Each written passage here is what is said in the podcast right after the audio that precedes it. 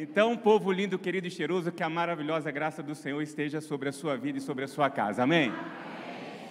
Vocês são surpreendentes. Pastor Juan, vir aqui é sempre algo extraordinário. Eu fui surpreendido lá na entrada, não só quando eu cheguei aqui e vi. Pastor Juan falou que eu vi, que eu estive aqui em junho e quanta coisa linda Deus fez de lá para cá. E quanta coisa linda Deus ainda há de fazer. Eu creio nisso, eu creio nisso.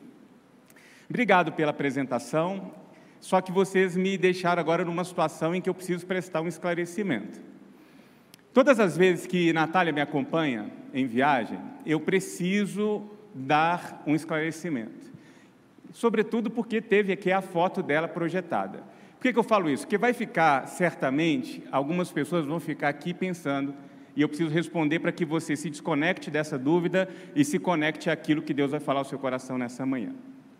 E a dúvida é muito simples: como que uma mulher elegante, linda, bonita como essa casa com um camarada fofinho e calvo como esse? Gente, é muito simples. Há 18 anos, que é o tempo que nós estamos juntos, estávamos eu mais dois amigos. Um mais pacato, o outro um pouquinho mais animado e é o equilíbrio das duas partes. E de repente fomos arrebatados ao céu, os três. E aí estávamos ali diante daquilo que fora preparado antes da fundação do mundo para nós, estupefados, quando de repente fomos surpreendidos por uma imagem que jamais imaginaríamos encontrar nos céus. Patos para todo o lado. E aí ficávamos ali olhando um para a cara do outro, o que, que tanto pato está fazendo aqui no reino dos céus? Quando de repente aparece um anjo à nossa frente e diz o seguinte: Olha, sejam bem-vindos ao reino de Deus preparado para vocês desde antes da fundação do mundo, mas é preciso que vocês tomem um cuidado. Os patos aqui, eles não têm o valor eterno, então tem que preservar, porque se matar, aí tem consequência. E aí ficamos ali, o anjo sumiu, olhando aquela coisa toda, e aí um amigo meu, que era o mais animado, olhou e falou assim: gente, tem um problema, eu tenho um trauma de pato. Quando eu era pequeno, lá no interior de Minas, eu tive uma experiência não muito boa com pato, então eu não me responsabilizo. Quando ele, antes de terminar de falar, veio um pato na direção dele, ele meteu o bicudo no pato, quando de repente, antes do pato cair, surge um anjo vindo na nossa direção, com uma mulher desprovida de beleza, chegou perto desse nosso amigo, algemou a mulher no braço dele e falou o seguinte: Eu disse que teria consequência, não disse? Então agora você vai voltar para a terra com essa mulher, vai se casar com ela lá e vão ficar eternamente juntos. E ele sumiu da nossa frente. Ficamos eu e o pacato do meu lado. E aí o pacato, tadinho lá, todo cuidadoso, mas ficou encantado com as ruas de ouro perdeu a atenção, tropeçou e caiu em cima de quatro patos. Quando de repente vem um anjo à distância, com a mulher ainda mais desprovida de beleza, algemou no braço dele e falou: Eu disse que teria consequência, não disse? Então pode ir para a terra, vai casar com ela e vai ficar eternamente. Meus irmãos, eu não tive outra alternativa. Eu me joguei ao chão, comecei a rastejar para não correr o risco de cair em cima de pato algum, inclusive desviando de titica de pato. É um negócio absurdo. Estava lá eu na minha missão, quando de repente eu olho à distância e vem um anjo com uma mulher linda na minha direção. E aí era a Natália, aí o anjo me estende a mão, eu me coloco em pé, ele algema a Natália no meu braço. Eu olho para o anjo, eu olho para o céu, eu olho para ela e falo assim: Senhor, o que, que eu fiz para merecer isso? E a Natália prontamente olhou para mim e disse: Você, eu não faço ideia, eu sei que eu acabei de pisar num pato ali atrás agora. Está explicado agora, não está explicado? Muito bem. Eu não vim aqui falar da minha vida pessoal, né? Eu vim aqui pregar palavras de Deus e a minha oração é que Deus, de maneira muito especial, muito especial, fale ao seu coração. E fale ao coração dessa igreja que tem marcado a história de vidas, Quantas pessoas, Juan, passaram por aqui e que a gente não consegue imaginar onde estão por esse mundo afora? Histórias que foram marcadas pela instrumentalidade da Igreja de Cristo Jesus. E por isso, para mim, particularmente, não apenas como amigo, mas como líder da denominação, Pastor Juan, eu quero parabenizar você, sua família, toda a sua equipe, por aquilo que vocês têm feito aqui. Vocês são testemunhas de que Deus está aqui. Vocês são testemunhas de que Deus está fazendo algo extraordinário em vocês, entre vocês e através de vocês. E eu confesso que falar para uma igreja que se encontra num momento muito especial da sua história é desafiador. E trazer aquilo que Deus quer compartilhar ao seu coração nessa manhã, ainda mais desafiador para mim. E por isso eu queria que você, onde você está, aqui, do outro lado da tela, se desprendesse e permitisse que Deus, de maneira muito especial, fale ao seu coração nesta manhã. Eu quero utilizar para nossa reflexão, como pano de fundo, o capítulo 2 do livro dos Atos dos Apóstolos. Vocês conhecem muito bem o contexto, Após ressurreto, Jesus reaparece aos seus discípulos, ele trata a respeito do reino de Deus e dá uma orientação aos seus ouvintes. Ele olha para eles e diz o seguinte: Olha, esperem pelo cumprimento da promessa que eu fiz a vocês. Qual promessa? Essa que está projetada aí para vocês. Atos, capítulo 1, versículo de número 8. Vocês receberão poder quando o Espírito Santo descer sobre vocês, e serão minhas testemunhas em Jerusalém, em toda a Judéia e Samaria e até os confins da terra. Jesus então ascende aos céus. E aí no capítulo 2, a partir do versículo 1, as Escrituras nos contam que aquele núcleo apostólico, juntamente com a família de Cristo Jesus e outros seguidores, eles se direcionam a Jerusalém e se colocam ali em oração.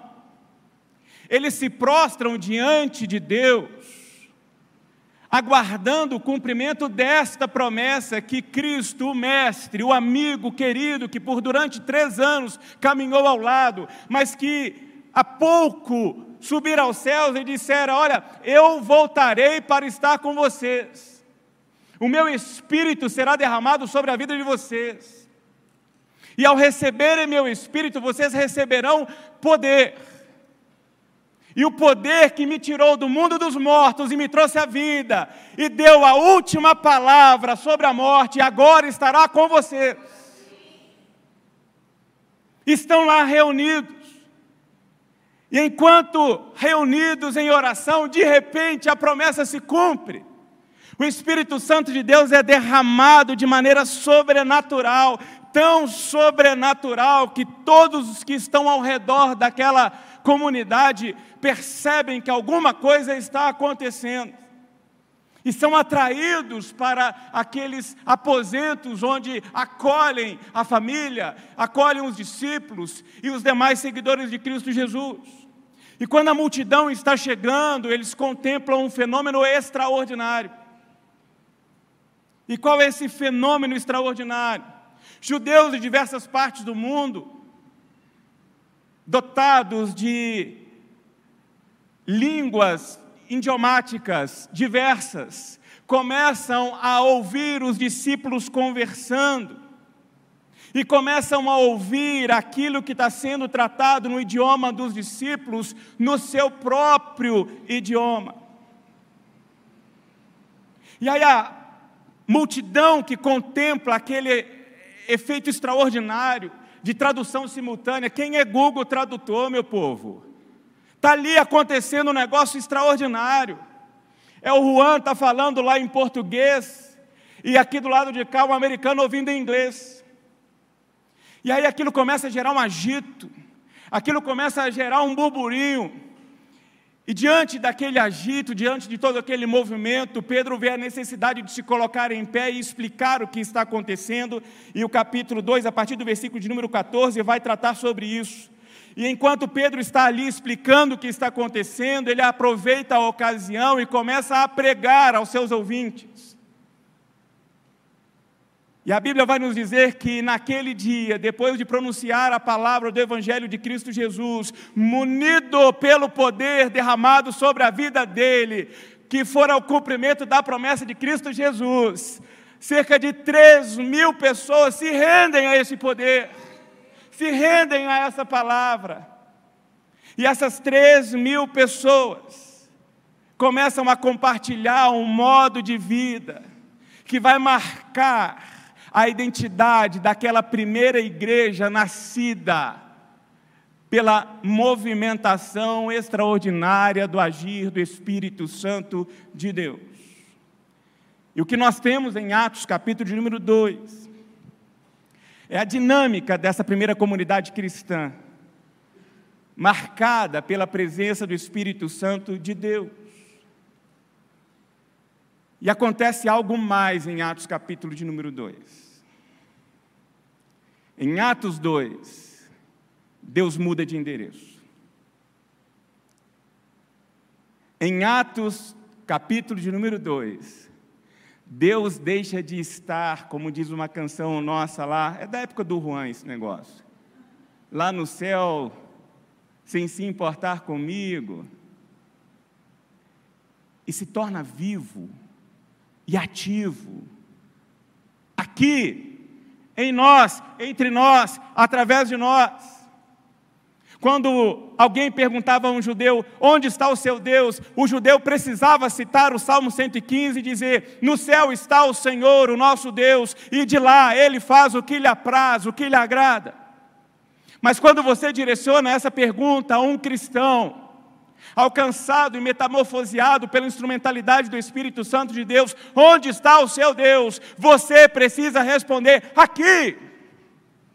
Aqui está o meu Deus, vivo, ativo. Onde? Em mim. Eu sou o templo de Deus. Eu sou o portador do poder do Espírito Santo de Deus na terra. Você é a igreja de Deus. E a gente precisa lembrar a conceituação adequada de igreja na Bíblia. Primeiro conceito que a gente vai ter da igreja é essa assembleia, esse ajuntamento de uma comunidade de fé que professa a sua fé em Cristo Jesus. Mas há um conceito superior que transcende este conceito, que é o conceito do corpo místico de Cristo Jesus. Então nós, esse povo que se ajunta em nome dele, nós somos a igreja visível, mas nós pertencemos à igreja invisível. Quem? Não faço ideia. Graças a Deus por isso, só Ele e compõe o corpo invisível de Cristo aqueles que foram genuinamente salvos, esbarrados, justificados, transformados pela instrumentalidade do Espírito Santo de Deus em suas vidas. E a gente precisa lembrar disso. Não significa que eu componho o rol da comunidade de fé, que necessariamente eu componho o corpo invisível de Cristo. Nós precisamos sempre nos lembrarmos disso. Mas existe um outro conceito mais moderno de igreja, que é a igreja institucionalizada. É a primeira igreja batista em Belo Horizonte, CNPJ, endereço, toda a sua, a sua estrutura estatutária. Precisa existir também. Então, à medida em que a gente for tratando de igreja, a gente precisa diferir de que igreja a gente está tratando. Então, essa igreja que estou aqui mencionando como portadora do Espírito Santo de Deus, é a igreja invisível, mas que se torna visível e que materializa Deus por meio do Espírito Santo de Deus em nós. Nós somos a materialização de Deus na terra. Você precisa entender isso. Você não é simplesmente membro de uma comunidade institucional. Você está acima desse nível. Você está num outro nível. Você pertence ao povo de Deus. Você pertence ao exército do Senhor Jesus Cristo, que existe para estender o reino de Deus sobre a face da terra. E como nós ouvimos essa manhã, Pastor Juan, trazer luz em meio às trevas. Para isso estamos aqui. Para isso, essa comunidade denominada Primeira Igreja Batista em Belo Horizonte está aqui. Não é para ocupar um prédio histórico, não é para ocupar um quarteirão importante dentro da cidade de Belo Horizonte, não. Nós estamos aqui por algum motivo. E nós precisamos perguntar cotidianamente a Deus: Deus, qual é a razão? Qual é o propósito? O Senhor renovou a sua graça, a sua misericórdia sobre a minha história nessa manhã. E às vezes, de maneira equivocada, nós traduzimos e entendemos a renovação da graça e da misericórdia do Senhor sobre as nossas vidas, como se Deus estivesse recolhendo a sua mão de juízo sobre nós e nos concedendo, por meio da graça, viva hoje. Não! Não é esse o sentido da renovação da misericórdia do Senhor sobre a nossa vida. Quando Deus renova a sua misericórdia sobre nós, e nós podemos contemplar um novo dia e nos colocarmos em pé para a vida. É uma janela de Kairos que se abre, Deus dizendo para você e para mim assim: viva hoje de modo novo. Você tem a oportunidade de hoje fazer coisas novas. Você tem a oportunidade de hoje ser melhor do que você foi ontem. Você tem a oportunidade de hoje marcar os lugares e as vidas por onde você passar com o que? Com o bom perfume do Espírito Santo de Deus em nós. É disso que está sendo tratado aqui em Pentecostes. O cumprimento da promessa de Cristo Jesus. Eu voltarei, eu estarei com vocês todos os dias, até a consumação dos séculos, e Ele está conosco por meio do Espírito Santo dele em nós. Nós precisamos entender isso. Agora nós precisamos responder uma pergunta, a partir da consequência de entendimento disso. E qual é essa pergunta? Como que eu sei, pastor Juan, que o Espírito Santo de Deus está em nós? Como que nós descobriremos que essa comunidade de fé que se reúne aqui na Praça Raul Soares, de maneira metódica, de maneira rotineira, é de fato marcada pelo Espírito Santo de Deus. É quando nós nos percebemos como parte da dimensão humana, que sinaliza o reino de Deus onde nós estamos e que cumpre a vontade de Deus na terra como ela é cumprida nos céus. Eu vou repetir isso. A prova de que nós somos portadores do Espírito Santo de Deus é que quando a gente está passando, onde a gente está pisando, o que a gente está fazendo, está deixando ali marcas do reino de Deus. Não são as minhas pegadas, não é a minha digital, é a manifestação de que tem alguma coisa acontecendo aqui, porque por aqui passou alguma coisa sobrenatural. E não é sobrenatural no sentido de que vai cair uma bola de fogo dos céus, não. É algo que está fazendo diferença, está mudando a nossa realidade, a maneira como fala, a maneira como se porta, a maneira como age, a maneira como reage. Tem alguma coisa diferente. Olha como que aquela vida reage à vida. Olha como que aquela pessoa responde diante de determinadas circunstâncias. E aí a maneira como nós vamos conduzindo a nossa vida vai deixando um doce aroma agradável. Porque tem um pessoal aí que é meio gambá espiritual. Eu acho que você conhece esse tipo de gente. Que, que passa e vai embora e a gente fala assim: ufa, foi tarde demais. Mas tem aqueles, lembra de Dorcas? Que dá vontade de falar assim: Senhor, traz de volta, porque foi cedo demais. Quantos foram cedo demais nesses últimos tempos? E que se pudéssemos, clamaríamos para que voltassem, porque estão fazendo falta. Porque enquanto aqui estavam, faziam diferença onde estavam. E a gente precisa responder isso. Que diferença eu estou fazendo na história? Que diferença eu estou fazendo na minha casa? Porque, meus queridos, diferente do que muita gente imagina, a nossa missão como igreja não é lá ir lá fora e pregar uma mensagem para simplesmente ser ouvida. A nossa missão como igreja de Cristo Jesus é romper essas paredes e no cotidiano sinalizar o reino de Deus. Vez por outra, a gente vai ouvindo alguém dizer assim: "Ah, Deus existe". Se essas perguntas são feitas ao nosso lado, nós precisamos começar a coçar a cabeça e perguntar: como assim? Como que uma, uma pessoa que convive comigo vem perguntar se Deus existe? Eu estou aqui. Eu sou a materialização de Deus. Essa pessoa tem que ver Deus na minha vida. Tem que ver Deus na minha vida. E quando nós nos compreendemos como essa dimensão da humanidade, que se torna de, de maneira denominada essa comunidade do reino na face da terra, quando a gente compreende isso, inclusive o nosso conceito de mundo muda. A nossa mente se expande, a gente começa a ressignificar de maneira adequada o conceito de mundo, e talvez valha a pena aqui nós relembrarmos o conceito de mundo nas Escrituras.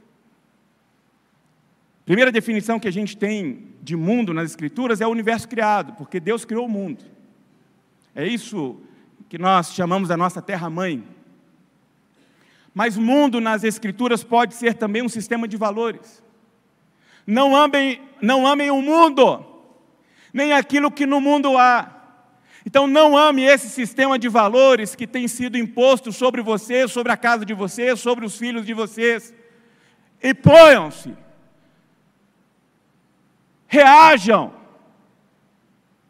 Reajam contra o mundo, é contra o sistema de valor do mundo. Mas mundo pode ser essa expressão da humanidade, porque Deus amou o mundo. E aí, essa geração que convive com a gente. Então, qual seria a maneira adequada de definição de mundo?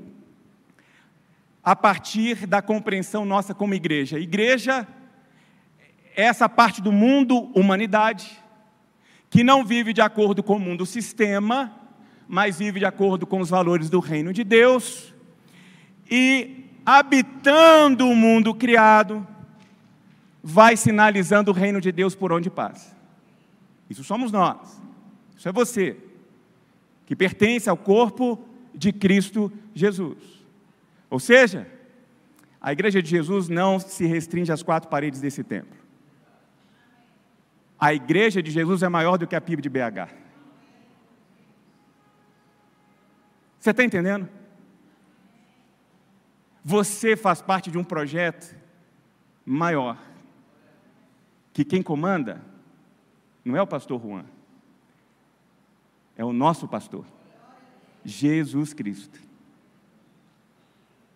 É para isso que a gente acorda todo dia.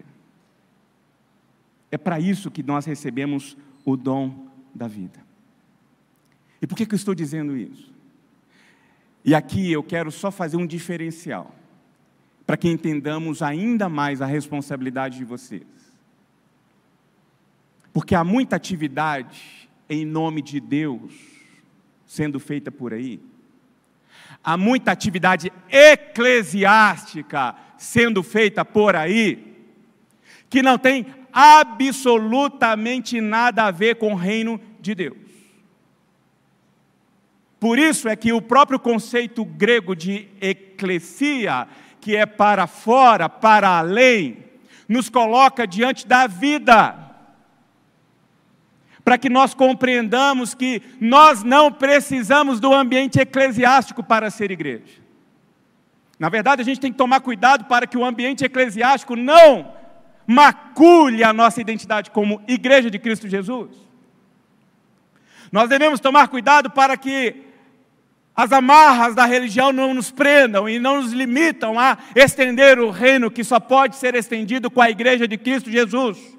Então, não importa esteja você no ambiente eclesiástico ou não, esteja você onde quer que esteja, com quem quer que esteja, fazendo o que for, você precisa perguntar: aqui, nesse local, o reino de Deus está sendo sinalizado por mim? Porque ser crente, nove horas do domingo, dez horas do domingo, qualquer um é. Mas Deus não chamou qualquer um. Deus nos chamou para que nós sejamos a igreja dele neste tempo, para continuar aquele movimento que ele, Jesus Cristo, começou e disse para nós, ultrapassando o tempo e alcançando os nossos corações: vão, vão, ensinem, continuem ensinando, continuem multiplicando aquilo que eu comecei. Essa é a nossa missão dar continuidade ao lindo movimento de Deus sobre a face da terra por meio de Cristo Jesus. Porque ser igreja é ser essa comunidade que materializa o reino de Deus, fazendo com que a vontade de Deus seja cumprida onde quer que nós estejamos. Então, guarde isso no seu coração. A nossa responsabilidade não é ir lá fora e dizer o seguinte: ei, ei, ei, aqui, Jesus é Salvador, viu? Você aceita Jesus? Então levanta a mão aí. Não. A nossa missão, até porque tem muita gente que levantou a mão por aí e que não experimentou da transformação do Espírito Santo de Deus. Tem muita gente que levantou a mão por aí e que não tem manifestado a transformação da presença do Espírito Santo de Deus na sua vida e na sua história. Eu me recordo certa vez de atender uma jovem que já estava recorrentemente indo ao gabinete, e aí eu percebi o que estava diante de mim, aí eu decidi falar sério com ela naquele dia. E aí eu olhei para ela e disse o seguinte: minha jovem, imagina que nós tivéssemos marcado aqui às 16 horas e às 17h30 eu tivesse chegado, todos bafuridos, suado, sujo, e tivesse dito assim para você: Olha, eu me atrasei porque no caminho ali no anel rodoviário, o carro furou o pneu e eu, às pressas, desci para tentar trocar o pneu e a arruela da roda soltou e de maneira desatenta, eu fui buscar ah, o parafuso e aí veio uma Scania, uma carreta, uma cegonheira e pum, passou em mim. E aí por isso, até eu me ajeitar, eu atrasei e cheguei aqui com uma hora e meia de atraso. E aí eu perguntei para aquela jovem, se eu tivesse dito isso para você, o que, que você responderia? Ela estava com um olho estatalado e ela olhou para mim e disse assim, pastor, não é boa, se eu tivesse dito para mim que foi esbarrado por uma Scania e estava aqui do jeito que o senhor está, eu falei, o senhor está ficando maluco. Falei, mas por quê? Porque não é capaz, não, não, faz sentido, não tem lógica humana de uma pessoa ser esbarrado por uma escânia, por uma, uma cegonheira, e está do jeito que só está aí. Foi interessante. Interessante. Você não aceita isso, né? Mas você quer me convencer de que você foi esbarrada pelo Espírito Santo de Deus e continua do jeito que você está, fazendo o que você está fazendo?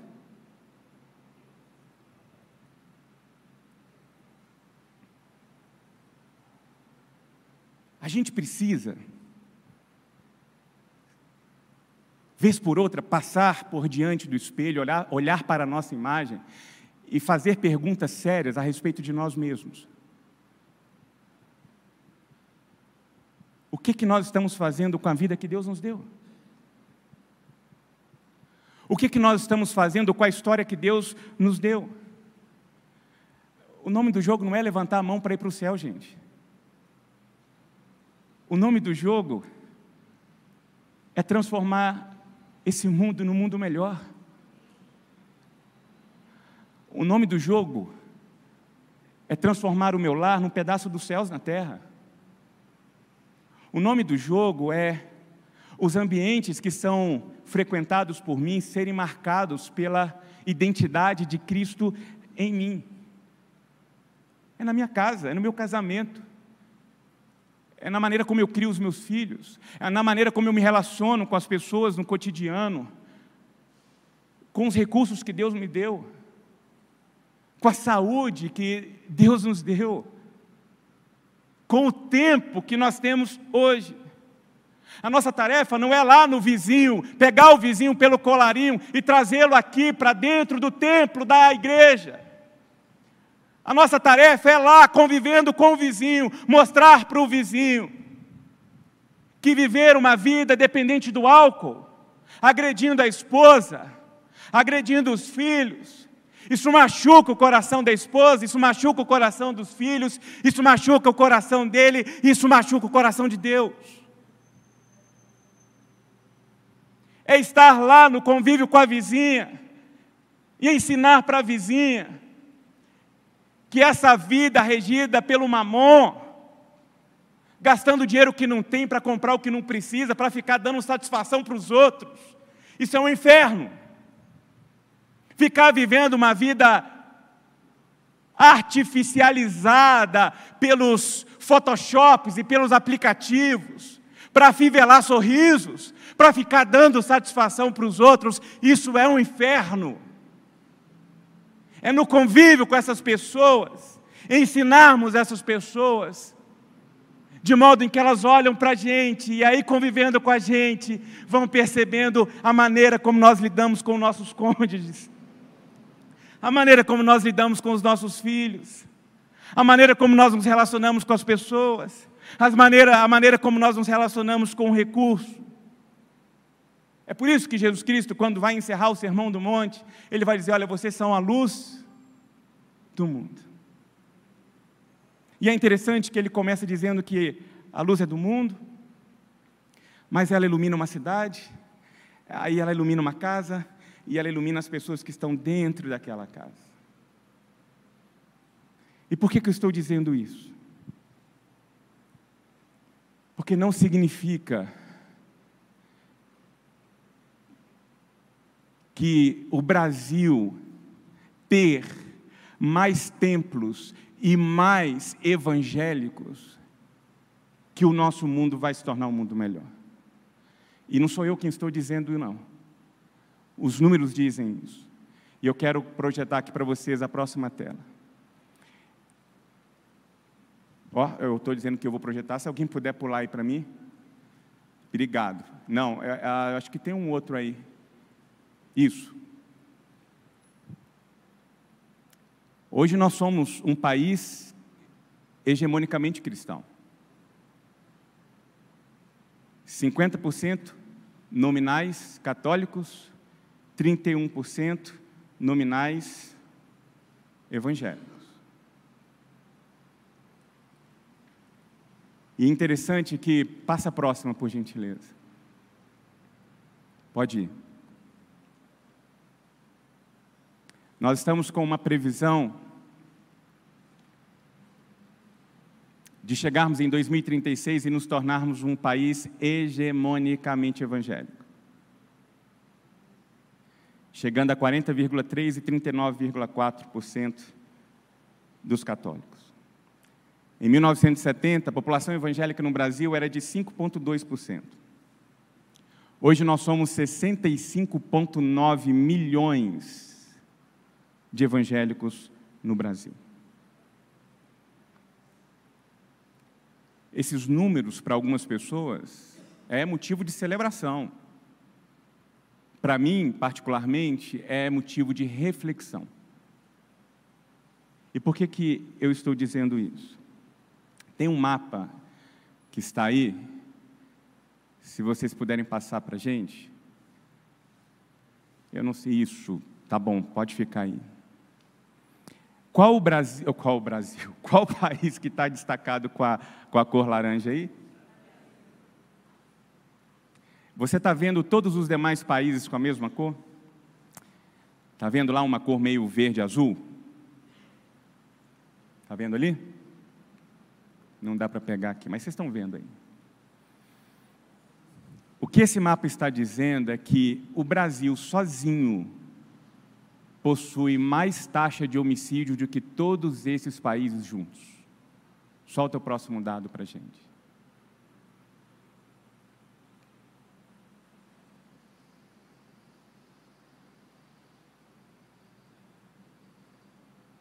Perceba que o fato de sermos 31% da população evangélica, 50% da população denominada católica, não quer dizer muita coisa para a gente. E nós estamos aqui tratando da violência social, aqui urbana, mas existe uma violência que também está aí nos dados, que é a violência econômica. E o dado que eu trago aí, de acordo com uma pesquisa divulgada pela ONG Oxfam, é que os dez homens mais ricos do mundo hoje possuem seis vezes mais riqueza do que 3,1 bilhões de pessoas na Terra. Está entendendo a lógica matemática aí? As dez pessoas mais ricas do mundo têm mais dinheiro do que quase a metade mais pobre da Terra. E se você pegar 1,5% do patrimônio dessas pessoas, você coloca saúde nos países mais pobres da Terra e ainda sobra troco para colocar todas as crianças na escola. Tem alguma coisa errada ou não tem alguma coisa errada? Isso a nível global, porque o próximo slide vai dizer para nós que as 20 pessoas mais ricas no Brasil, hoje, têm mais riqueza do que 60% da população brasileira. As 20 pessoas mais ricas do Brasil têm mais dinheiro do que 128 milhões de brasileiros. Aí vem a ONU e solta em letras garrafais que nós batemos o recorde de fome no planeta. Estão lá os dados: 828 milhões de pessoas afetadas pela fome. Dessas, 276 milhões não têm o que comer. No Brasil, 33,1% das pessoas. Sabe o que isso está dizendo para a gente? Nós temos milhões de pessoas ao redor de Jesus, incapazes de transformar a realidade com o coração de Jesus milhares de pessoas ao redor de Jesus, que acredita em Jesus, que canta para Jesus, que lê a Bíblia para Jesus, que anda com a Bíblia, desculpa, com a blusa, com o nome de Jesus, que posta versículos bíblicos de Jesus na internet, mas são incapazes de transformar a realidade com os valores do reino de Jesus que são incapazes de sinalizar o reino de Jesus sobre a face da terra. Meus queridos, estar ao redor de Jesus é insuficiente, cantar para Jesus é insuficiente, frequentar culto para Jesus é insuficiente, falar o evangeliquez para Jesus é insuficiente. O suficiente e necessário é andar de mãos dadas com Jesus Cristo, sendo marcado por Jesus Cristo, pelas poeiras do pé de Jesus Cristo, até que as pessoas olham para nós e não consigam mais distinguir quem é Jesus e quem é a poeira de Jesus, porque nós estamos ali colados com Ele.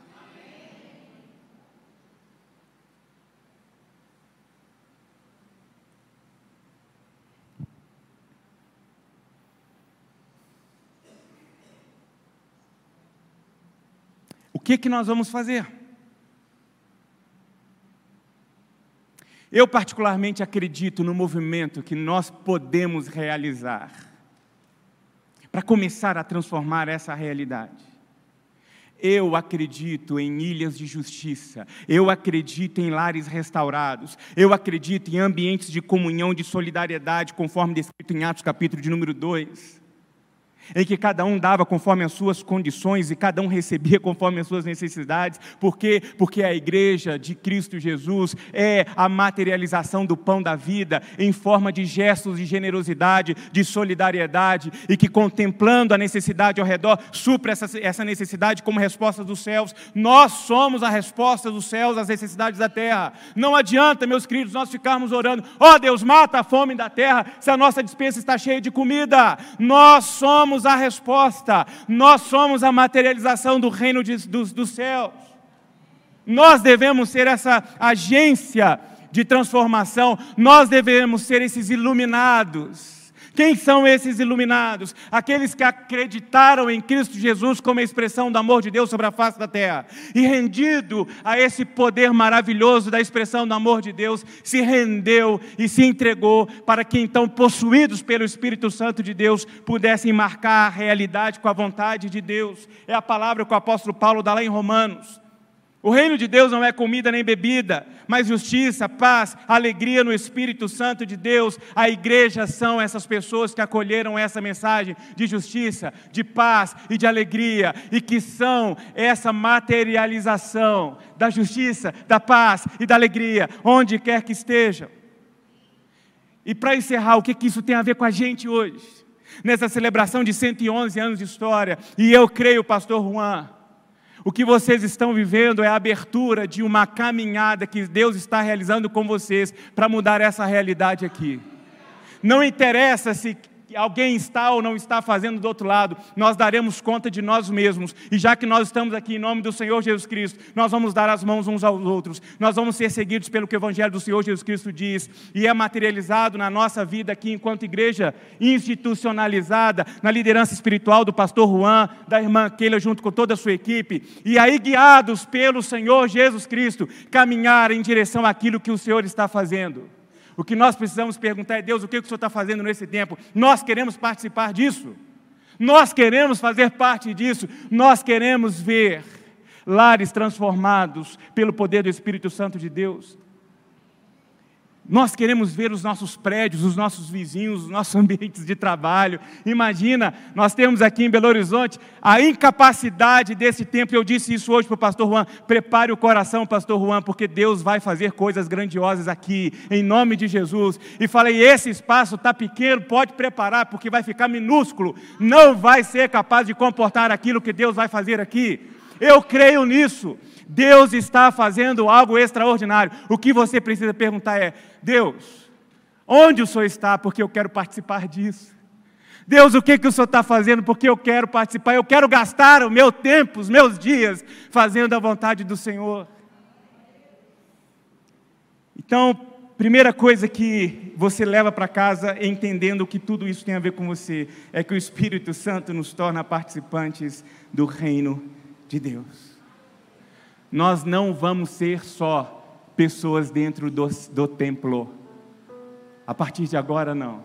Nós iremos para o templo, nós vamos celebrar juntos. Mas vai chegar uma hora que o templo vai, não vai mais nos comportar aqui. E aí?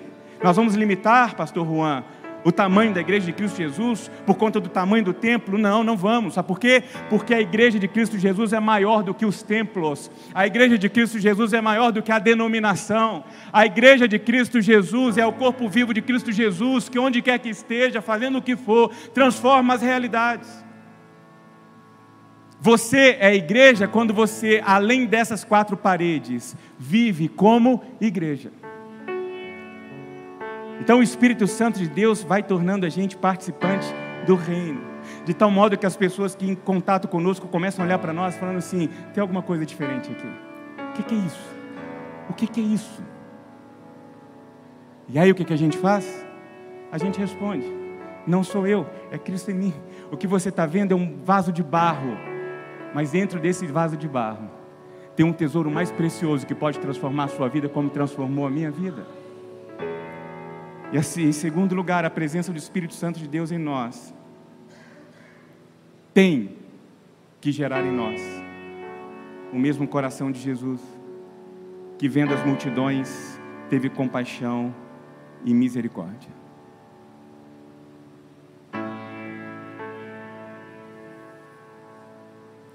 Se você não é capaz de chorar por Belo Horizonte, se você não é capaz de chorar por conta dos seus amigos do trabalho, se você não é capaz de chorar por sua família, tem alguma coisa errada. Um colega pastor recebeu uma profetisa do baixo pentecostalismo no gabinete dele. E ela chegou lá e disse assim: Olha, eu vim trazer uma palavra dos céus para você. E ele disse: Já que a palavra dos céus, manda, que eu quero receber. Deus mandou dizer que vai destruir tudo isso aqui. inclusive a sua vida e essa igreja aí, por causa do pecado de vocês. Então prepara. E aí foi um discurso lá de destruição. E depois que ela terminou o discurso de destruição, o pastor olhou para ela e disse o seguinte: Desculpa, minha senhora, mas esse discurso não procede da boca de Deus. E ela, com ousadia, respondeu: Quem é o Senhor para dizer se é ou se não é discurso de Deus? E ele olhou para os olhos dela e disse o seguinte: Se fosse discurso de Deus, a senhora teria dado esse discurso com lágrimas nos olhos.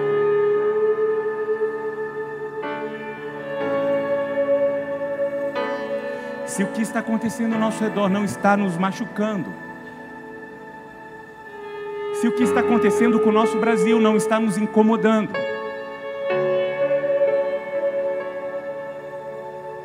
Ouvimos alguma voz, mas não foi a voz de Deus. Porque não tem como ser de Deus nesse tempo e não olhar para esse tempo e pedir a Deus graça, e pedir a Deus misericórdia, e pedir a Deus perdão. Deus me perdoe porque eu não estou fazendo aquilo que eu deveria fazer. Eu e o pastor Juan participamos de um programa de mentoria. E nessa semana nós fomos impactados por um vídeo. E a palavra que nós dois utilizamos naquele encontro foi constrangimento.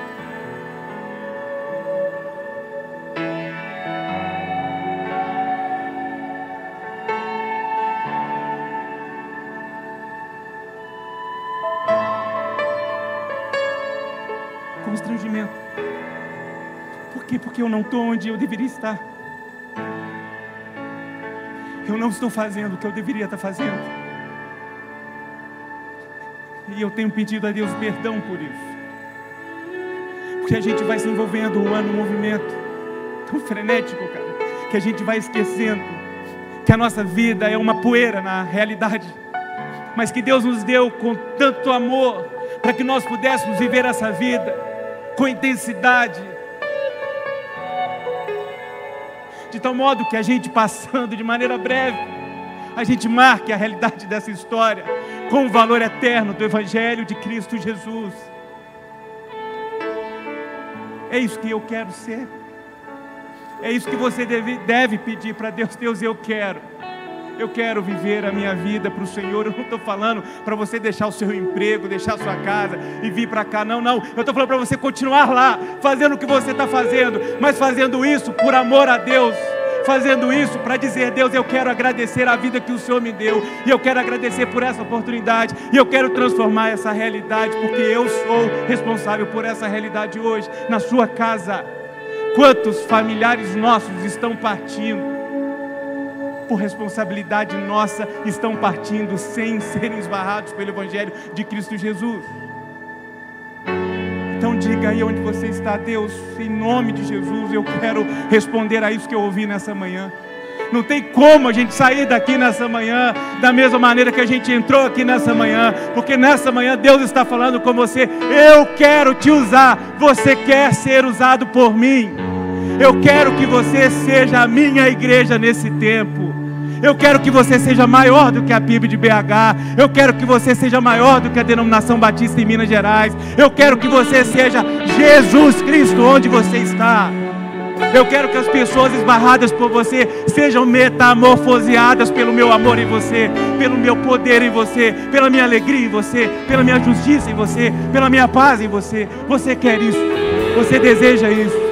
Se você quer sair daqui com essa materialização de Deus onde você está, eu quero orar com você e quero orar por você. Eu quero que você com coragem se coloque em pé e responda a Deus nessa manhã dizendo: Eis-me aqui, Senhor. Eu não quero mais viver brincando com o Senhor, com o Evangelho do Senhor. Eu quero ser usado pelo Senhor na minha casa, no meu trabalho, para a glória do Senhor. Deus, obrigado por essa manhã. Obrigado porque o Senhor manifesta a sua graça, manifesta a sua bondade. E nós celebramos isso tudo que o Senhor é para nós. Tudo que o Senhor tem realizado a Deus na vida e na história desta comunidade de fé conhecida como Primeira Igreja Batista em Belo Horizonte. mas o Senhor está nos abençoando com um propósito. E as bênçãos que o Senhor tem derramado sobre a vida e sobre a nossa história aqui como comunidade do Senhor é para sermos bênçãos onde nós estamos. Queremos receber essas bênçãos e queremos, ó Deus, canalizar essas bênçãos onde nós estivermos por instrumentalidade das nossas vidas. Portanto, Senhor, nos use. Constranja no Senhor com o poder do Teu Espírito Santo para que a gente reavalie a nossa vida para que a gente repense o que a gente tem feito com a vida que o Senhor nos deu de presente, a começar em mim, a começar na minha casa. Faça uma obra, ó Deus, de avivamento, de transformação, de quebrantamento, ó Deus, na vida, na história de cada um que está aqui. Nós queremos sair daqui, ó Deus, renovados. Nós queremos sair daqui, ó Deus, com a chama do Teu Espírito acesa. Renova em nós o Teu Espírito, Senhor.